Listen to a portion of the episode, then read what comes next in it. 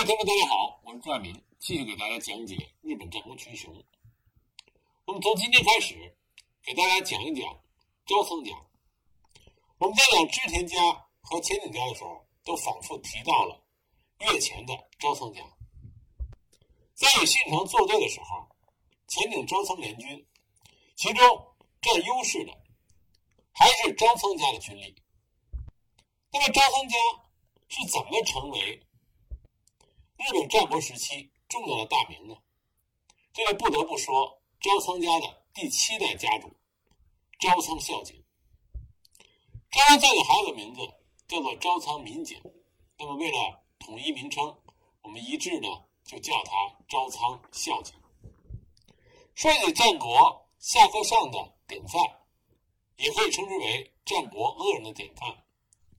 我们前面提到了。北条家的创始人北条早云提到了美浓的斋藤道三，也说到了三好家的松本九秀。那么朝仓孝景是不亚于这几个人另外一个赫赫有名的日本战国大恶人。那么从前面几个人的讲述，我们都知道，所谓的战国恶人，实际上每一个都是日本战国时候的枭雄，朝仓孝景也不例外。此人文武双全，上马战功赫赫，下马治国有方。他之所以被称为天下第一的极恶之人，是因为他以武力去收夺公家、寺庙领下的庄园土地，几乎成为京都重公卿与僧侣眼中的仇敌。但是，他能与士兵同甘共苦，与士兵吃一样的食物。亲自照顾伤患、吊念死者，因此他麾下的士兵们的向心力极强，在作战的时候少有败绩。在元平合战的时候，朝仓家的家主叫做朝仓宗高，他的儿子呢叫做朝仓高清，他们侍奉的是平家，站错了队，后来被元赖朝的军队捆了起来，押送到镰仓等着杀头。结果据传说，在押送的路上。关东出现了一头巨大的白色野猪，到处伤人毁庄稼，还会说人话，说我谁都不怕，就怕断马来的勇士。而朝仓家正是从断马而来，所以元赖朝呢就让朝仓高清去干掉这只大白野猪。高清向养父大明神求来了拥有神力的八眼弓，成功射杀了白野猪。元赖朝很高兴。不但赦免了朝仓父子，让他们回到淡马，还准许朝仓家使用三木瓜家门。后来呢，淡马国的朝仓家分成了两流，嫡流后来成为淡马守护山民的家臣，而庶流则来到越前，成为室町幕府越前守护四波高经的属下。在这之后，幕府将军足利尊氏和他的弟弟足利直义闹翻了。四波高京呢，就投到了足利直义的阵营。朝仓家这个时候在四波手下，他的家主叫做朝仓正景，这人很聪明，他分散投资。老爸朝仓正景继续追随四波高京，他儿子朝仓孙二郎却被送到幕府去跟着尊氏。后来呢，足利直义被足利尊氏击败之后，四波高京。又和足利尊氏达成了合约，重新归顺了幕府，继续当他的越前守护。而朝仓正景父子则因为忠心耿耿，得到了足利尊氏的眷顾。正景被尊氏赐予偏讳高，改名为朝仓高景；而三二郎呢，被赐予另外一个偏讳氏，得名叫做朝仓世景，一跃就成为了越前的大豪族。不过，到了朝仓孝景这一代，越前最有势力的还不是朝仓家，而是世袭越前守护的甲斐家。在朝仓孝景长大的那个时代，幕府逐渐失去了权威，继之而来的是越前四波氏的内讧、田山氏的家主之争、一氏一族和山明宗权的权力抗争等等，以至于后来发展成了大规模的内战。也就是我们之前讲过的英人之乱。公元一四五二年，朝仓孝景这个时候只有二十四岁，他与越前远江守护代甲斐长治合力，拥立了斯波义敏作为斯波家第十代的家主。实际上，这个守护的权力落在了甲斐长治的手上。斯波义敏当然有所不满，他笼络了甲斐长治的弟弟甲斐晋江守，向幕府控诉甲斐长治的专横，却没有成功。自此，斯波义敏跟甲斐长治的关系就日益恶化。公元一四五八年，斯波义敏给甲斐长治正式权令，而朝仓孝景既然拥立了斯波义敏作为斯波家的家主，本来应该是支持义敏的，但事实上，朝仓孝景和甲斐长治就站在了一起。斯波义敏派出大将枯江利贞。去攻打甲斐长治和朝仓民景，花了几个月的时间将他们驱逐出越前国境。这段期间，幕府向斯波义敏下达了出兵讨伐前镰仓公方足利城氏的命令。斯波义敏于是就前往京都，接受幕府的命令，领兵前往镰仓。大军行至晋江，也就是公元一四五九年初的时候，这个时候张仓孝景。联合甲斐长治盘踞在敦贺城，与枯江利贞对峙。斯波义敏觉察到形势不妙，立即命令大军改变方向攻击敦贺城，结果遭遇大败。张仓孝景与甲斐长治取得优势之后，转攻越前，结果从敦贺城开始，一共进行了大小共二十一回战事，称为长路合战。而斯波义敏。因为要与朝仓和甲斐联军作战，违反了幕府命令，第二年被下令隐居，让他儿子松王丸接替守护一职，而义民本人逃到了大内氏领地中方国，密谋东山再起。那么朝仓孝景和甲斐长治联手击败了斯波义敏之后，双方面又呈现了紧张的关系。这个时候的朝仓氏实际上已经凌驾于守护在甲斐氏之上。他的实力在长路合战中也得到肯定。那么，因为斯波义米下台之后，适逢在日本国内出现了极严重的大饥荒，史称“长路宽政大饥荒”。这是在公元一四五九年，由于年初的大旱，再加上关东的连绵战乱，以及几内地区发生了台风，导致了日本当年收成不足，特别是那场台风。引发了京都附近的鹤茂川泛滥，近畿地区灾民遍野，饥荒一直延续到宽政二年，也就是公元一四六一年。这场大饥荒更进一步激化了社会矛盾，而为了救济受灾的老百姓，朝仓孝景禁止了控制越前的庄园的兴福四众向领民征收返钱，也就是庄园收入，因此得罪了。一众兴福寺的僧徒。这个时候呢，朝仓孝景他用的名字是朝仓教景，教景这个名字就成为兴福寺众诅咒的目标。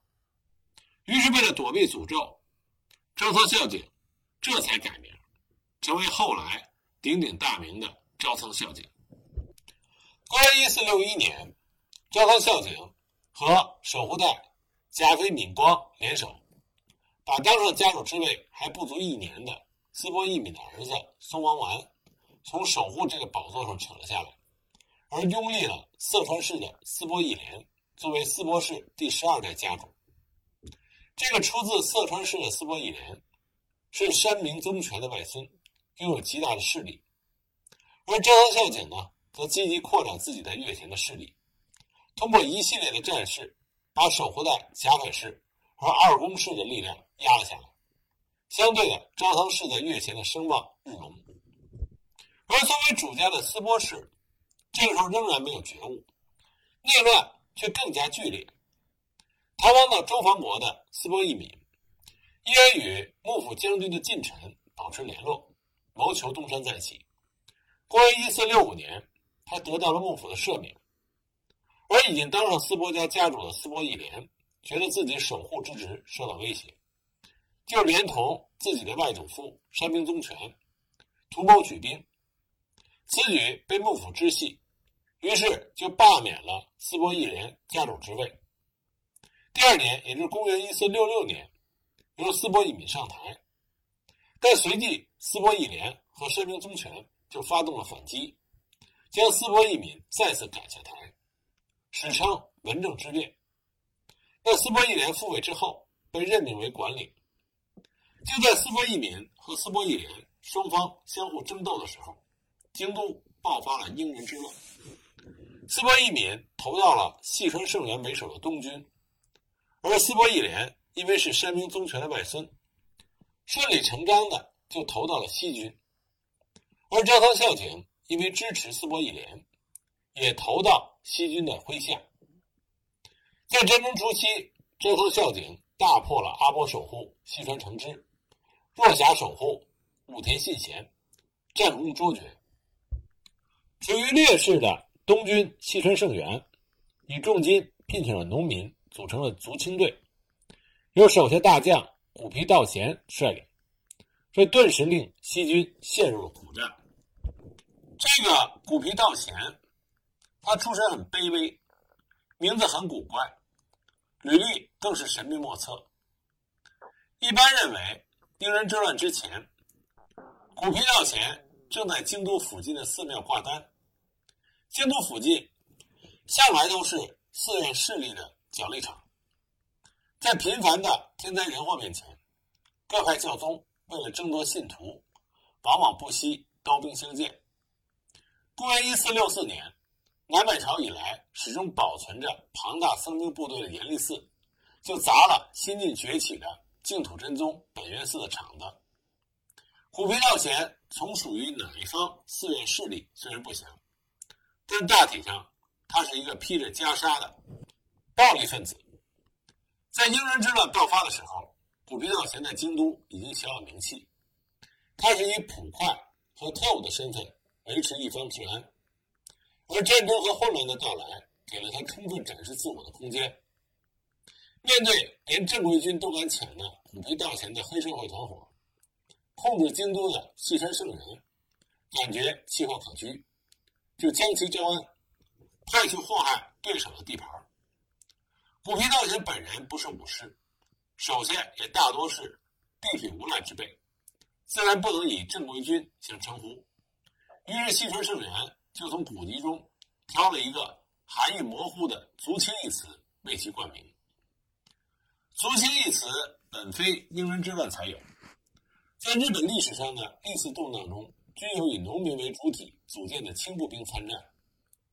在镰仓幕府建立前的元平和奈时代，他们被称之为部族；而在南北朝时期，装备弓箭的步兵大量参战，名曰射手足轻。但是英人之乱中出现的足轻，却与前代有着本质的差异，他们不再是建立于。土地依附关系之上的武士随从，而是为了个人利益而战的雇佣兵团。以足轻大将的身份深入敌后的古皮道贤，在当时的历史条件下，堪称是特种作战的先驱。毕竟日本武士早已习惯了正阵之师的较量，对于古皮道贤的那套游击战术颇不适应。都要说完全拿他没辙，倒也不确实。随着对手的大军云集，古皮道贤的足轻队最终陷入到铁壁合围之中。兵败之后，古皮道贤穿上女装试图潜逃，此举在日本历史上不乏成功的先例。但此前穿女装的多为细皮白肉的名门贵族，古皮道贤五大三粗，最终露了馅。被抓住之后斩首示众。那么击败古皮道贤的正是朝仓孝景。那么他讨取了古皮道贤，西军的士气大增。正是因为看重朝仓孝景的能力，公元一四七一年，东军的细川政元，也就是细川胜元的儿子，决定授予朝仓孝景越前守护一职，以拉拢孝景为己方。因为朝仓孝景当时他并没有越前守护代的身份。也就是他是从守护带以下的身份升至守护一职，这个之前没有先例，所以细川政元的这个决定确实是令人震惊。公元一四七年五月，赵操孝景终于得到了梦寐以求的东西。幕府将军足利义政扶正他为越前守护的御内书。当即，赵操孝景就揣着将军的御内书，火速的返回了越前国。他要把儿子孙二郎，那么大名叫做朝仓市井，留在了京都。朝仓市井在六月八日进入了细川承之的府邸，相当于公开宣布他的父亲已经加入了东军。回到越前的朝仓孝景，按照细川胜元的指示，准备一举平定越前的各方势力。那么孝景呢，得意洋洋，举着旗印，在河宇立下了大营，拿着将军的御内书，准备统一越前。他想的很简单，把将军的御内书一拿，越前的大小豪族一定是望风而降。平定越前国也就是两三天的事儿，结果没想到，越前的大小豪族从四面八方向着河宇涌了过来。不过他们来并不是表示归顺的意思，而是举着刀枪。措手不及的招操孝景被杀了个七零八散，只能狼狈的逃回了根据地——足羽的北之庄。他才知道。越前国的大小豪族根本不会因为足利义政的御内书而让他轻易的统一越前，必须要拿出点实力来，才能用拳头说服越前的这些豪族。张家孝景相当的厉害，他在总结河宇之战惨败教训的时候，意识到自己要想迅速的平定越前，一定要有一个大义的旗帜。不过，越前守护代加菲尹光已经成为招仓家的仇敌，和他和谈没有指望。斯波义敏呢，因为之前的关系，与招仓家也相当的恶劣。不过，既然现在招仓孝景和斯波义敏同在东军的阵营，也许双方可以达成名义上的联合。很快，招仓孝景。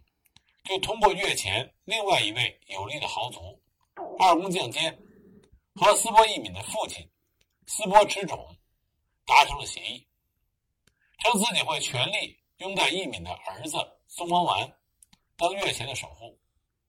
就这样，赵操孝景和二宫斯波结成了暂时性的同盟。这招果然是立竿见影，不少之前反招仓的国人众都倒戈。加入了招仓孝景的军队，就这样恢复元气的招仓孝景，立刻对越前守护驻地南条郡府中发动了猛烈攻势。当月就在新庄打了一个大胜仗，一天进行了两处合战，皆取得大胜，讨取了甲斐家敌军二百多人。而在新庄惨败的甲斐军只能退入府中自保。